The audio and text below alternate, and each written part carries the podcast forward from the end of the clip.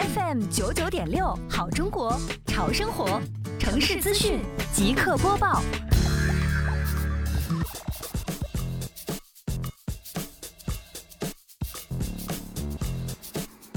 为加强钱塘江沿线垂钓问题长效管理，西湖区双浦镇综合行政执法队多措并举，打好管理组合拳。一是加强喊潮巡查人员力量，发动村社积极参与责任段内的防潮安全管理，采取定点督岗和机动巡查相结合的方式，开展常态化日常管理活动。